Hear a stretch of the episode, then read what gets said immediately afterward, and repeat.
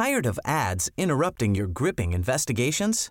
Good news. Ad-free listening is available on Amazon Music for all the music plus top podcasts included with your Prime membership.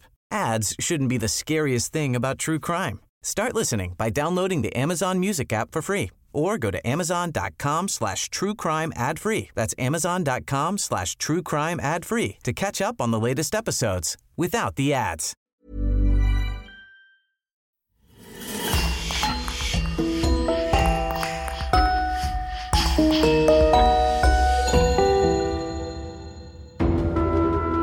Bonjour et bienvenue pour une nouvelle affaire criminelle.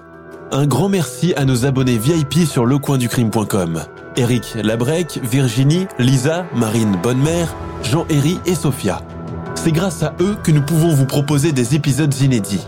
N'oubliez pas que vous pouvez aussi simplement et rapidement débloquer des dizaines d'épisodes inédits en vous abonnant directement sur Apple Podcast. C'est important pour nous car, comme vous le savez, le coin du crime survit à 100% grâce à nos auditeurs. On vous remercie infiniment et on commence. En juillet 2000, Richard Alessandri, chef d'entreprise à qui tout semble réussir, est retrouvé mort dans son lit, abattu d'une balle. Seul témoin du meurtre, son épouse, Edwige, est convaincue que c'est l'œuvre de cambrioleurs ou de rôdeurs introduits en douce à leur domicile.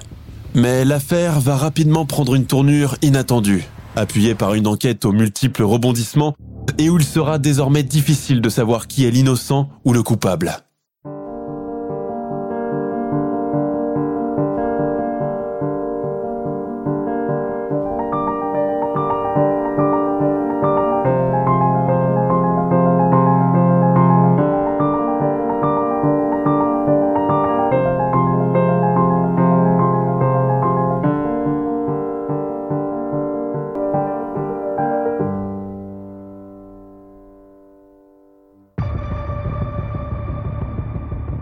Nous sommes dans la région du Vaucluse, plus précisément dans la petite commune de Pernes-les-Fontaines. Il est à peu près minuit passé, ce 17 juillet 2000, lorsque le standard des pompiers de Carpentras reçoit un appel téléphonique. Les pompiers pensent d'abord qu'il s'agit d'une personne blessée à son domicile. Au cours du trajet vers l'adresse indiquée, l'équipe d'intervention reçoit un second appel du standardiste. Apparemment, quelqu'un a ouvert le feu sur la personne blessée.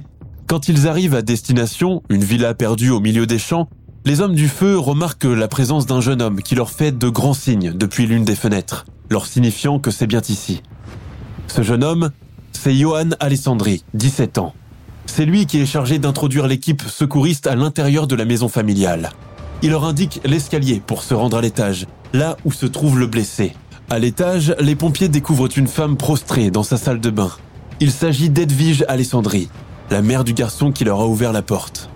Elle est dans un état de choc évident, entièrement nue, couverte de sang et de transpiration, les cheveux emmêlés, le regard fixe.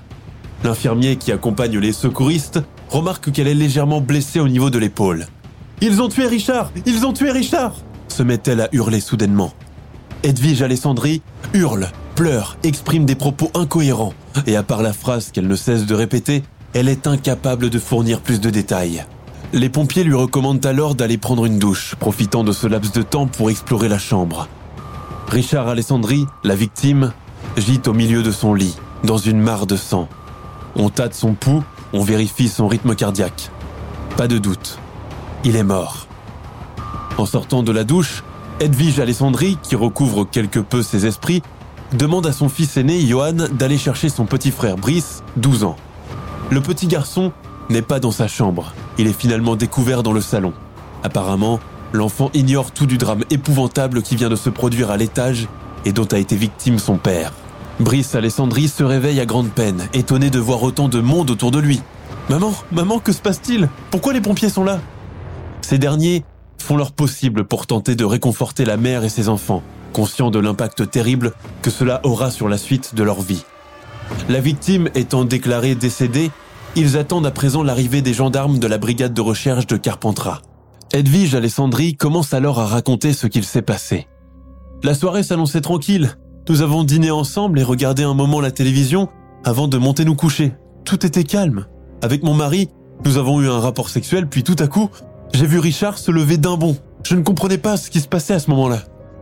Mais en une fraction de seconde, elle réalise enfin ce qui lui arrive.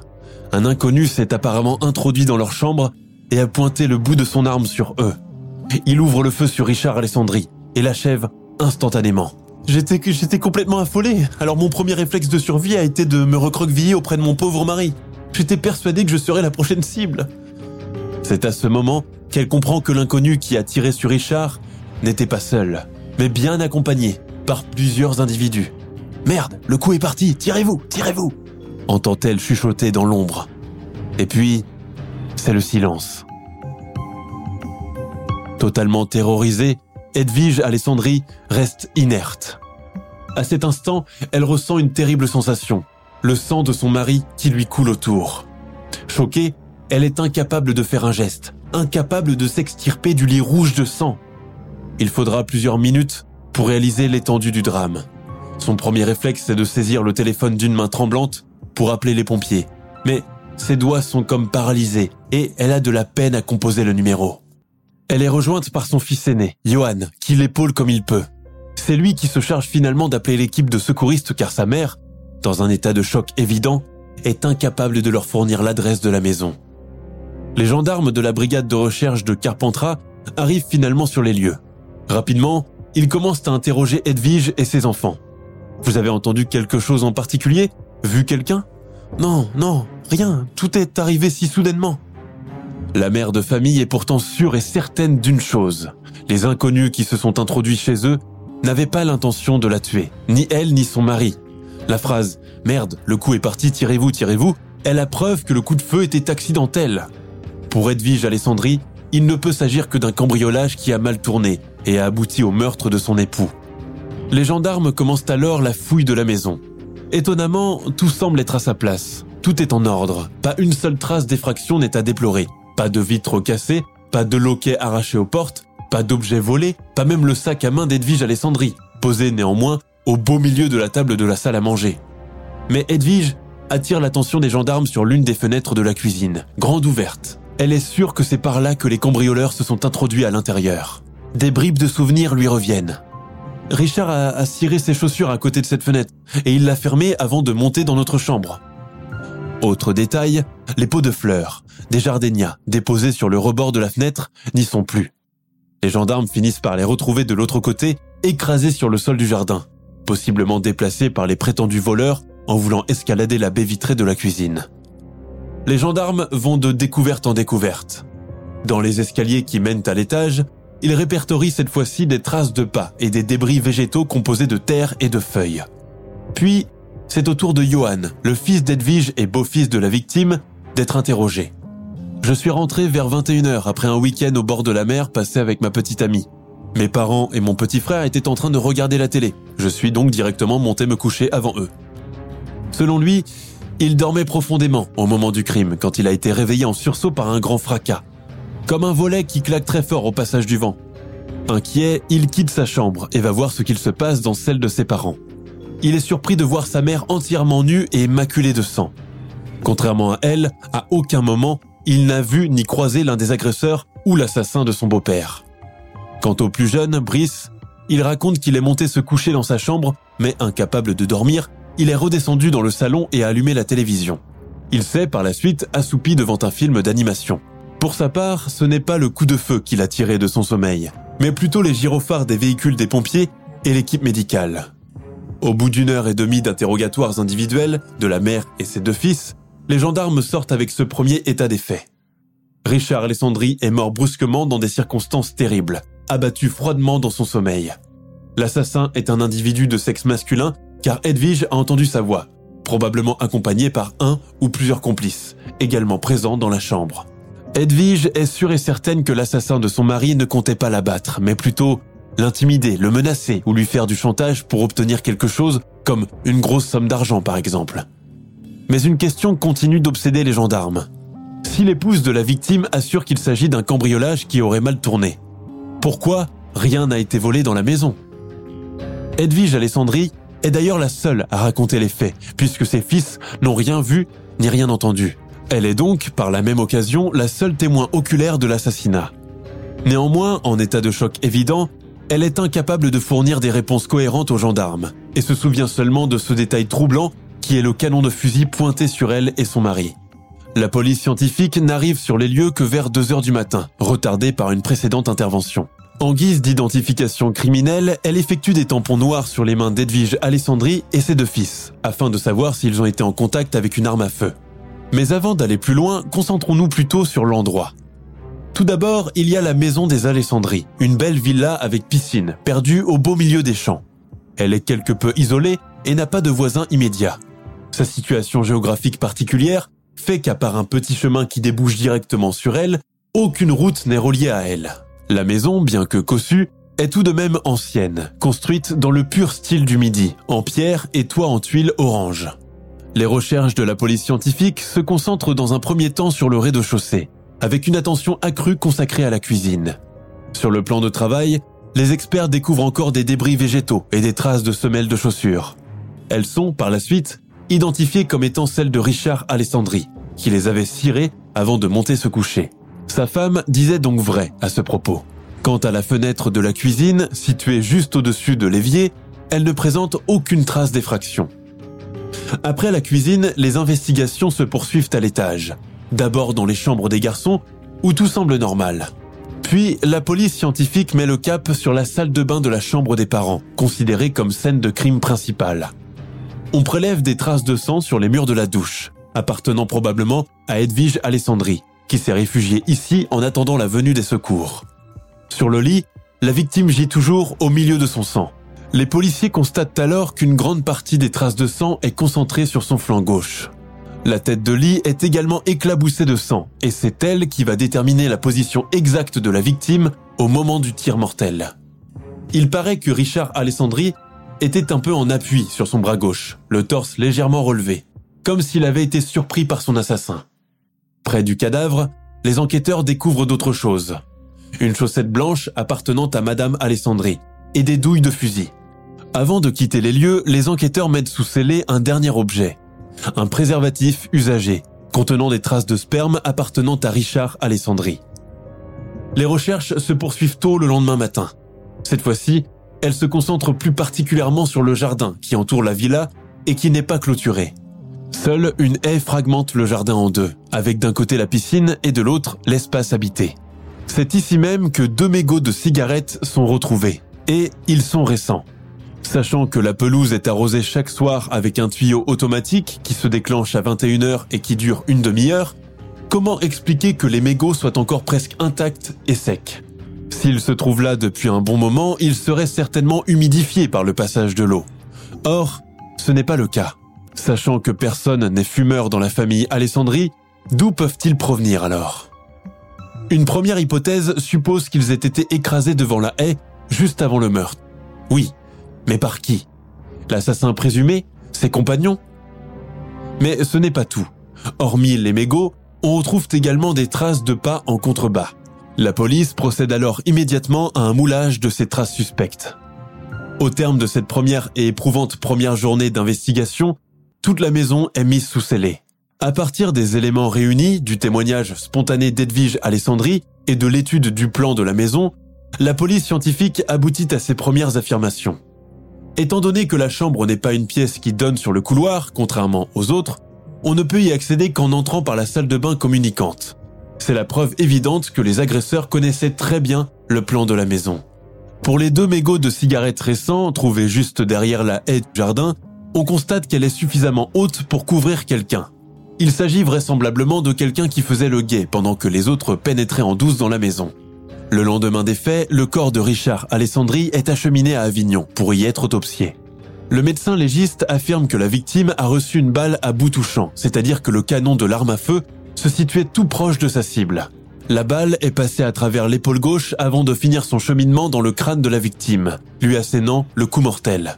Quant à l'arme du crime, il s'agit certainement d'un fusil de chasse, un calibre 12, calibre qui, par ailleurs, pose problème car ce modèle est très courant et très commercialisé.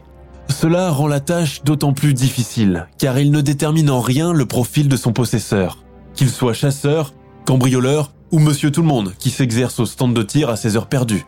Enfin, le tir est considéré comme étant accidentel, autrement, le meurtrier n'aurait pas attendu que la victime se réveille pour pouvoir lui tirer dessus, et l'aurait plutôt abattu pendant qu'il dormait. Ces éléments techniques établis, arrive le moment où les gendarmes de la brigade de recherche de Carpentras entrent en scène. À présent, leur travail consiste à faire une enquête de personnalité afin de déterminer le profil de la victime, son entourage familial, ses fréquentations, son milieu professionnel, ses amis. Il s'agit de savoir s'il avait des frictions avec quelqu'un en particulier, ou si quelqu'un lui en voulait à propos de quelque chose, s'il avait contracté des dettes qu'il n'avait pas honorées, etc. Richard Alessandri, âgé de 42 ans au moment des faits, est plutôt décrit comme un homme bien dans sa peau, heureux et très charismatique. Brun, grand, costaud, il est très avantagé physiquement et il en est conscient. Du reste, il est issu d'une famille d'origine italienne, pas spécialement riche, et s'est donc fait lui-même. Alors qu'il a 25 ans, il fait la rencontre d'Edwige. C'est le coup de foudre instantané. Edwige est décrite comme une jeune femme séduisante et intelligente. Elle sort d'un divorce difficile avec son premier conjoint et est mère d'un petit garçon prénommé Johan, 3 ans à l'époque. Quand le couple se marie, Richard adopte l'enfant de sa conjointe par la même occasion. Rapidement, le courant passe naturellement entre lui et ce petit garçon qui devient le sien. Richard Alessandri se constitue d'ailleurs comme une figure paternelle de substitution, toujours présent, investi et très aimant. Quelques années plus tard, le couple a un autre petit garçon qu'ils appellent Brice. Richard ne fait pas de favoritisme entre eux. Bien qu'affectueux avec ses enfants, c'est un père exigeant qui attend d'eux qu'ils soient toujours polis et qu'ils ne s'opposent pas à son autorité. Il leur inculque tout ce qu'il sait et attend beaucoup d'eux. Côté professionnel, c'est un chef d'entreprise qui ne se repose pas sur ses lauriers et fait preuve du même stoïcisme avec ses employés, n'étant pas homme à tolérer la paresse et la malhonnêteté.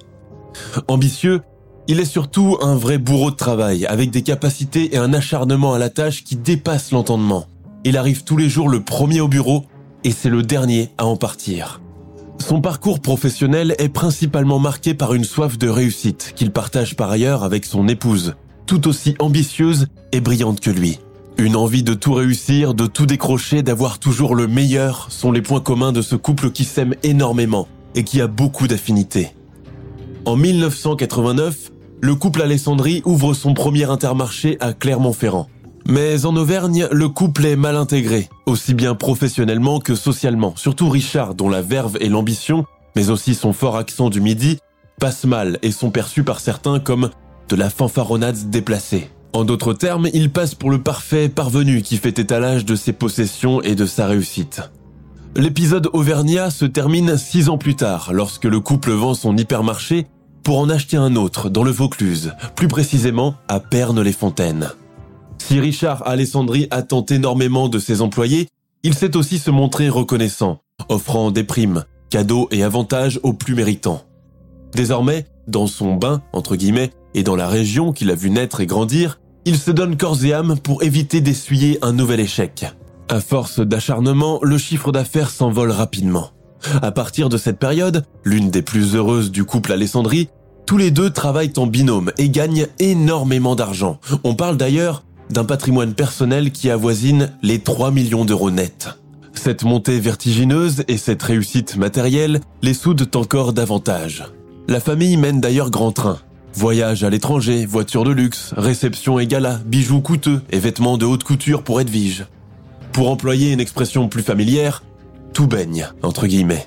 Jusqu'à ce terrible épilogue qui marque la fin d'un bonheur familial idyllique et qui sera annonciateur des événements à venir. À sa mort, Richard Alessandri laisse derrière lui non seulement sa femme et ses deux garçons, mais également sa mère, Roselyne Foglia, et son frère cadet, Loïc. Une ascension professionnelle fulgurante, des gains importants, une réussite matérielle dont il tirait une grande fierté, voire un peu trop, voilà donc un peu le résumé de cette existence dorée, interrompue brutalement. Pour les gendarmes, pas de doute. Richard a dû susciter beaucoup de convoitises et déclencher, directement ou indirectement, l'animosité d'individus qui le jalousaient. Et justement, les gendarmes ne tardent pas à faire une nouvelle découverte. Ils apprennent que, la veille de son meurtre, Richard Alessandri venait de gagner une très importante somme d'argent. En remontant le fil chronologique des événements, ils apprennent aussi que la victime a quitté son travail à midi, ce jour-là. Richard a l'air comblé, il parle à gauche et à droite des recettes importantes obtenues pendant le week-end. On a explosé la baraque, on n'a jamais fait une recette comme celle-ci, dit-il à qui veut l'entendre. Cette recette, dont il se vante justement, il la doit à un événement local organisé par son hypermarché, la fête du melon, concoctée par ses soins et qui fait un tabac auprès de la clientèle. Richard avait toujours des idées novatrices et originales pour gagner de l'argent. Son obsession permanente, c'était le chiffre d'affaires et la réussite de son entreprise, se souvient un de ses amis proches. Oui, cela semble logique. Quel chef d'entreprise ne souhaiterait pas de telles réalisations pour son business? C'est donc comptant des rentrées avantageuses du week-end, soit près de 45 000 euros placés dans le coffre-fort de son bureau, que Richard Alessandri quitte son bureau à midi. À partir de là, les gendarmes de la brigade de recherche se demandent si l'origine du meurtre n'a pas de lien direct avec ce chiffre d'affaires, ébruité publiquement par son possesseur. L'idée est que Richard Alessandri a été victime de ce qu'on appelle dans le jargon policier un saucissonnage. Il privilégie le scénario suivant. La bande de malfaiteurs arrive à la nuit tombée au domicile des Alessandri et se scinde en deux. Et tandis qu'un ou deux prennent en otage Edwige et les enfants, deux autres se chargeront d'emmener Richard jusqu'à son bureau afin de récupérer le magot resté dans le coffre-fort. Mais alors, comment ces prétendus bandits ont-ils deviné que l'argent se trouvait justement dans le coffre-fort ce jour-là? Edwige Alessandri a une réponse à cela. Les chiffres réalisés par notre entreprise n'étaient un secret pour personne. Tout le personnel y avait accès à travers les ordinateurs et pouvait les consulter en toute transparence. Les gendarmes décident alors d'orienter les recherches vers les employés de l'hypermarché. En questionnant le personnel, ils apprennent des choses intéressantes. Par exemple, ce jeune homme qui effectuait son stage au sein de la structure et qui n'est plus revenu depuis l'annonce du meurtre du patron. D'ailleurs, il n'est même pas revenu chercher sa paye. Les gendarmes s'étonnent de découvrir que ce jeune individu est déjà bien connu des services de police et qu'il a déjà fait l'objet d'une procédure criminelle où il était question de fournir une arme à feu à une tierce personne pour en assassiner une autre. Onze jours après le meurtre de Richard Alessandri, soit le 28 juillet 2000, les autorités décident de procéder à une perquisition de l'appartement du stagiaire suspect. Et ce qu'ils découvrent à l'intérieur les laisse sans voix. Tout d'abord, il y a des coupures d'articles de journaux parlant de l'assassinat de Richard Alessandri. Et plus inquiétant encore, des munitions et des cartouches de fusil. La perquisition continue et on retrouve une paire de baskets, à première vue, l'empreinte des semelles peut correspondre aux traces trouvées près de la haie du domicile des Alessandri. Les chaussures sont immédiatement mises sous scellé. Toutefois, même si la pointure et la semelle correspondent parfaitement au moulage réalisé à partir de la trace retrouvée auparavant, aucune expertise n'est réclamée. En guise d'explication à cela, l'un des gendarmes apporte une réponse sommaire. L'état d'usure des chaussures ne peut pas correspondre avec la trace au pied de la haie. On n'en saura pas plus. Néanmoins, le jeune stagiaire est conduit à la gendarmerie de Carpentras. Rapidement, il nie toute implication dans le meurtre, même s'il ne possède aucun alibi valable. D'ailleurs, quand on lui pose la question ⁇ Que faisiez-vous et où étiez-vous la nuit du meurtre ?⁇ il répond ⁇ Je ne me souviens plus. Au terme de sa garde à vue et sans autre explication, le suspect est tout simplement remis en liberté et ne fera plus l'objet d'aucune autre forme d'investigation. Les enquêteurs pensent que, malgré la présence de détails troublants dans le domicile de l'ancien stagiaire, il n'existe pas assez d'éléments pour prouver sa culpabilité. Cette piste abandonnée si facilement et rapidement par les gendarmes fera par la suite l'objet d'une vive critique, car en supposant que le stagiaire n'ait pas tué Richard Alessandri, il était l'un des mieux placés pour connaître l'emplacement de l'argent dans le coffre-fort du bureau, et donc prévenir des complices qui se chargeraient du reste. Sans compter qu'il avait des antécédents judiciaires graves, qui pour une raison que l'on ignore, n'ont pas été pris en compte lors de son interrogatoire. L'hypothèse du saucissonnage est mise de côté aussi, car pour les gendarmes, les agresseurs auraient privilégié de neutraliser toute la famille pour empêcher qu'il y ait des témoins. Que reste-t-il à présent? La piste du cambriolage qui aurait mal tourné? Celle clamée depuis le début par Edwige Alessandri Mais il y a un problème. Les gendarmes n'y croient pas une seconde, compte tenu que rien n'a été volé dans la maison. L'enquête repart à zéro, 11 jours après le meurtre du patron de l'hypermarché. La maison des Alessandries fait une seconde fois l'objet d'une fouille, et celle-ci est beaucoup plus poussée et méticuleuse. Les gendarmes de la brigade de recherche de Carpentras veulent absolument comprendre comment les agresseurs se sont introduits dans la chambre de la victime. Cette remise en situation implique une forme de reconstitution et le passage de certains gendarmes à travers la fenêtre de la cuisine, afin d'être sûr que cela est tout à fait réalisable. Il se concentre par la suite sur l'étude des photographies réalisées le premier jour, lors de la découverte du corps. C'est en zoomant sur l'un des clichés d'une marche d'escalier comportant des débris végétaux que les enquêteurs se rendent compte qu'étrangement, une pétale de géranium présent parmi ces débris semble intacte, comme si elle avait été déposée là, à la dernière minute. Un détail intrigant. Normalement, des éléments ramenés de l'extérieur par des chaussures sont écrasés lors du processus de la marche. Or, ce n'est pas le cas de cette pétale de fleurs. Une absence totale d'intrusion, des débris végétaux qui paraissent avoir été déposés là en dernier recours. Quelque chose ne cadre pas. À partir de ce moment, un tout nouveau scénario des faits commence à germer dans la tête des enquêteurs. L'hypothèse envisagée est que tout cela est une mise en scène, bien ficelée. C'est donc tout naturellement qu'ils sont convaincus de l'absence d'intrusion extérieure. Cette tragédie s'apparente plutôt à un huis clos familial. Reste à présent à savoir si le meurtrier se cache justement parmi les membres de la famille Alessandri. Ceci marque le tournant principal de toute cette enquête. Au fil des jours, les gendarmes sont de plus en plus convaincus qu'Edwige et ses deux fils n'ont pas dit toute la vérité et qu'ils cachent quelque chose. D'autant plus que, lors des premières constatations, les enquêteurs ont remarqué une présence importante de sang sur le flanc gauche de la victime. Mais en étudiant à nouveau les photos, ils remarquent que le sang n'est présent que sur sa joue gauche. Pour eux, pas de doute. Le corps de Richard Alessandri a été déplacé. Autre élément troublant, la présence de la chaussette blanche qui sert de doudou à Edwige et qui ne peut dormir qu'en la tenant dans la main. Normalement, cette chaussette devrait être imbibée de sang aussi, mais elle est bizarrement immaculée. Se peut-il qu'elle ait été déplacée là en dernier? Une scène du crime modifiée et un cadavre déplacé.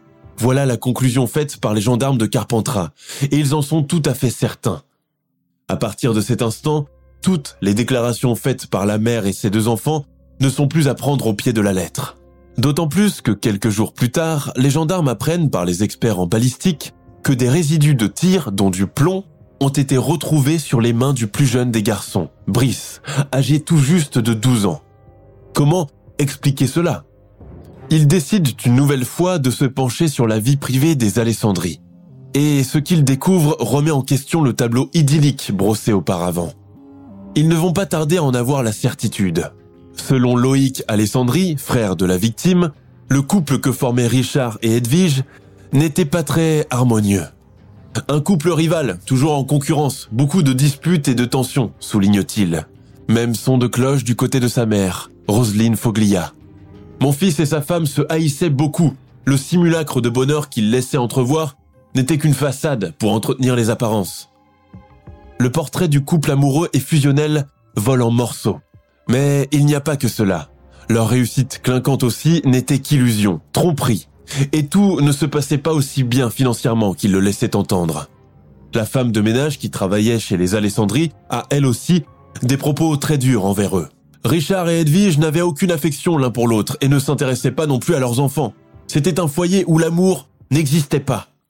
La petite amie de Johan, le fils aîné, déclare pour sa part que le soir du meurtre, alors qu'il rentrait d'un week-end en amoureux, ce dernier craignait de retourner chez lui et d'affronter l'ire de son beau-père, car il n'avait pas demandé son autorisation pour voyager avec elle. Johan savait que dès son retour, il y aurait une dispute, que Richard allait crier et que cela allait très vite dégénérer, raconte la jeune fille. Edwige et ses fils ne le savent pas encore, mais à ce stade de l'enquête, ils sont à présent soupçonnés d'avoir camouflé la scène du crime, voire carrément d'y avoir participé.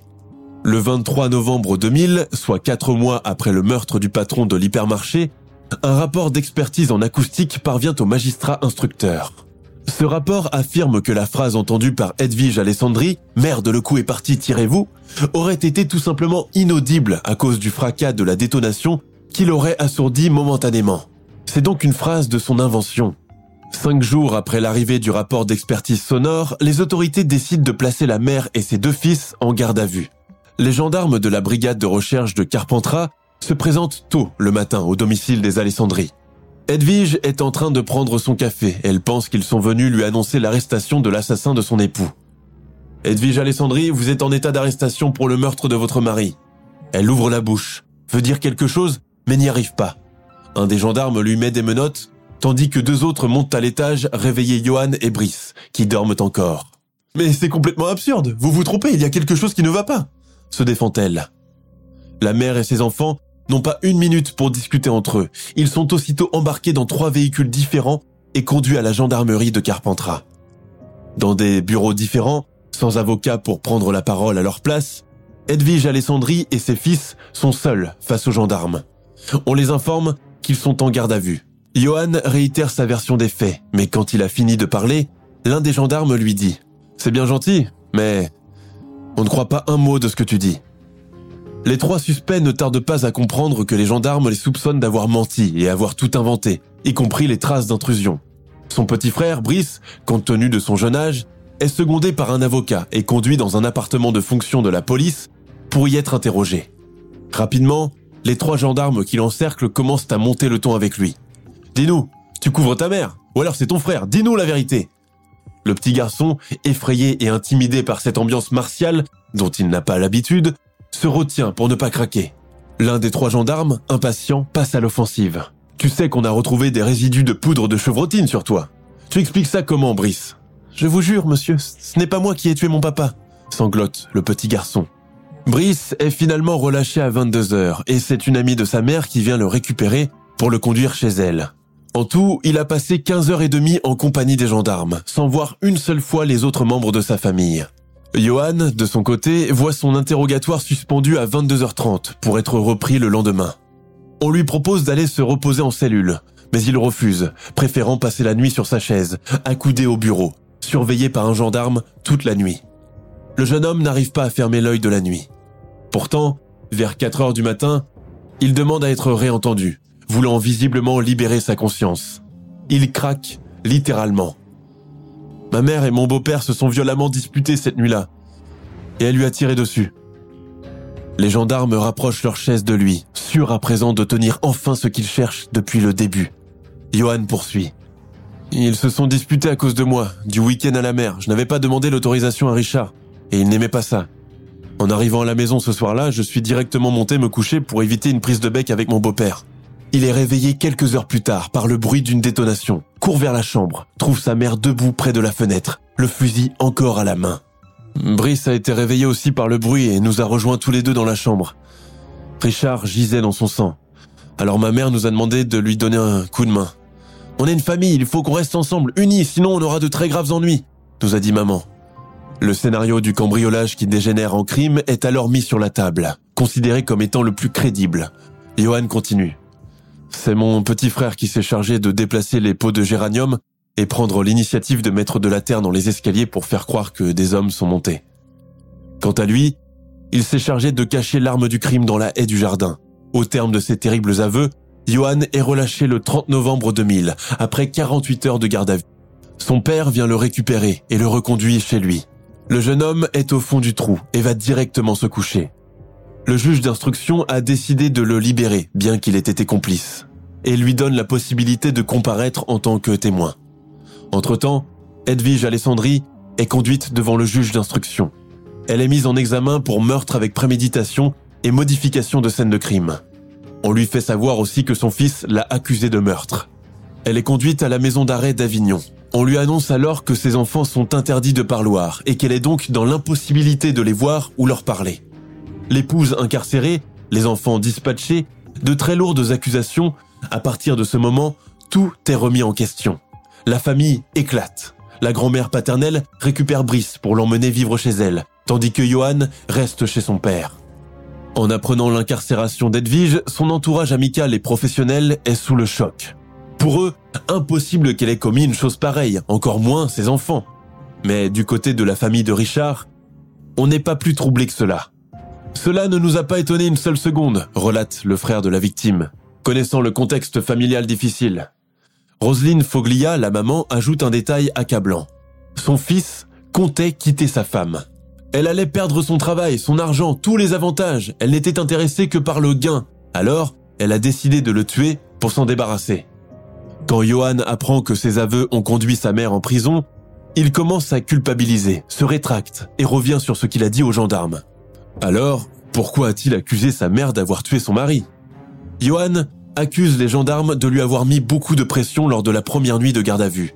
Il dément le fait qu'on lui ait proposé d'aller se reposer en cellule et affirme qu'à chaque fois qu'il s'assoupissait sur sa chaise, le gendarme le réveillait sans ménagement, lui ordonnant de rester droit.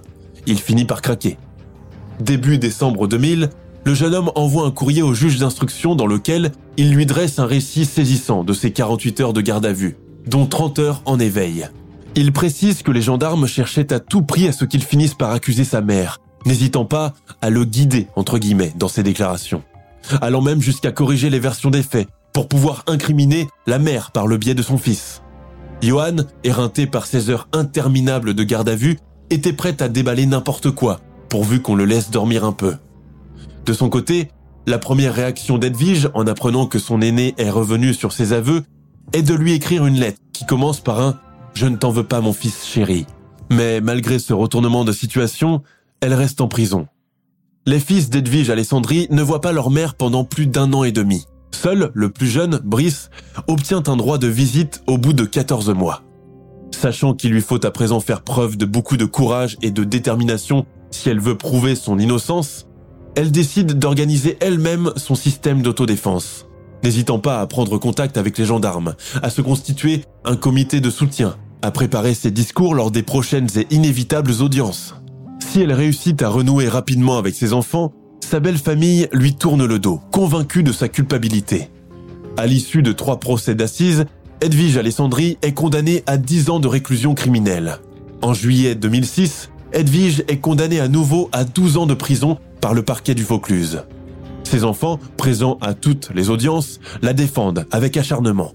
Le premier verdict est confirmé en appel à Nîmes durant la même année. La Cour ayant refusé d'autoriser un nouveau procès, Edwige Alessandri est donc obligée de rester en prison. En 2009, un nouveau procès est ouvert devant la Cour d'appel de Lyon. Le président décide de comparer les résultats de l'expertise des mégots retrouvés dans le jardin de la maison des Alessandri avec la base de données nationale des empreintes génétiques. Même si elle continue de défendre la thèse des cambrioleurs, voire carrément de rôdeurs gitans, même si l'arme du crime n'a jamais été retrouvée nulle part, malgré le manque significatif de preuves, l'accusé est condamné pour la troisième fois consécutive à 10 ans de réclusion criminelle. En 2009, des prélèvements ADN réalisés sur les deux mégots de cigarettes trouvés dans le jardin de la maison des Alessandries sont attribués à un homme connu de la région pour ses antécédents de cambriolage. Maître Brossier, avocat d'Edwige Alessandri, assure qu'il y a eu beaucoup trop d'erreurs dans le dossier et que des zones d'ombre continuent de persister dans cette affaire, malgré la libération de la principale inculpée. Encore aujourd'hui, soit près de 22 ans après les faits, on se demande encore pourquoi la police scientifique n'a pas exploité toutes les parties de la maison de la famille Alessandri lors de son arrivée. Quant aux résidus de poudre retrouvés sur Brice Alessandri, il a été établi plus tard que cela pouvait provenir d'un pompier qui serait tout simplement intervenu pour l'éloigner de la scène du crime. Ces résidus étant extrêmement volatiles, cela est tout à fait possible qu'ils aient contaminé le jeune garçon à ce moment-là. Le 20 avril 2018, le juge décide d'un non-lieu. Condamné trois fois de suite à l'issue de trois procès d'assises, Edwige Alessandri a été libérée en 2011. On a beaucoup pointé du doigt une enquête jugée bâclée, hâtive et expéditive, et reproché aux gendarmes d'avoir ignoré des éléments importants ou de ne pas avoir souhaité les exploiter pour des raisons inconnues. Depuis sa libération, Edwige Alessandri s'acharne à prouver son innocence et espère un jour que les vrais coupables seront retrouvés. Son combat judiciaire dure sans relâche depuis 18 ans, et aujourd'hui encore, des zones d'ombre continuent d'auréoler cette affaire. Le vrai meurtrier, lui, reste toujours introuvable.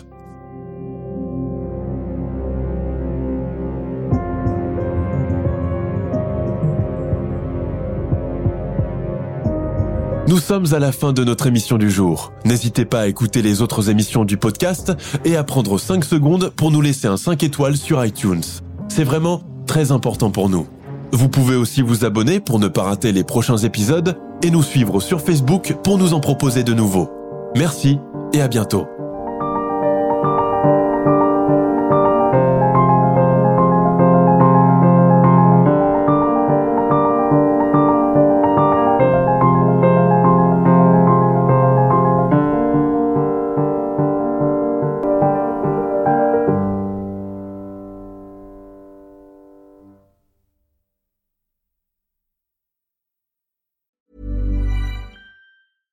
Tired of ads interrupting your gripping investigations? Good news. Ad-free listening is available on Amazon Music for all the music plus top podcasts included with your Prime membership. Ads shouldn't be the scariest thing about true crime. Start listening by downloading the Amazon Music app for free or go to amazon.com slash true crime ad free. That's amazon.com slash true crime ad free to catch up on the latest episodes without the ads. Hey, marketers, advertisers, and business owners. Find yourself chatting up the same audience in the same places using the same old lines?